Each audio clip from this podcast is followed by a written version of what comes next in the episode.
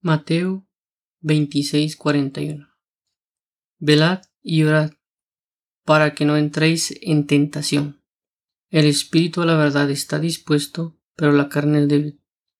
Padre, necesitamos tomar el consejo de tu Hijo Jesucristo para no entrar en tentación. Así que te pedimos y rogamos que nos auxilies para poder velar y orar para no entrar en tentación. Ayúdanos porque el espíritu a la verdad está dispuesto, pero la carne es débil. Mas nos gloriaremos en nuestras debilidades para que repose en nosotros el poder de Cristo.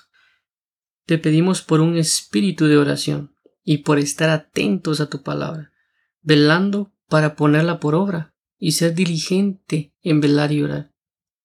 Bendito Padre, gracias por escucharnos y estar atentos a nuestras oraciones. En el nombre de Jesús. Amén.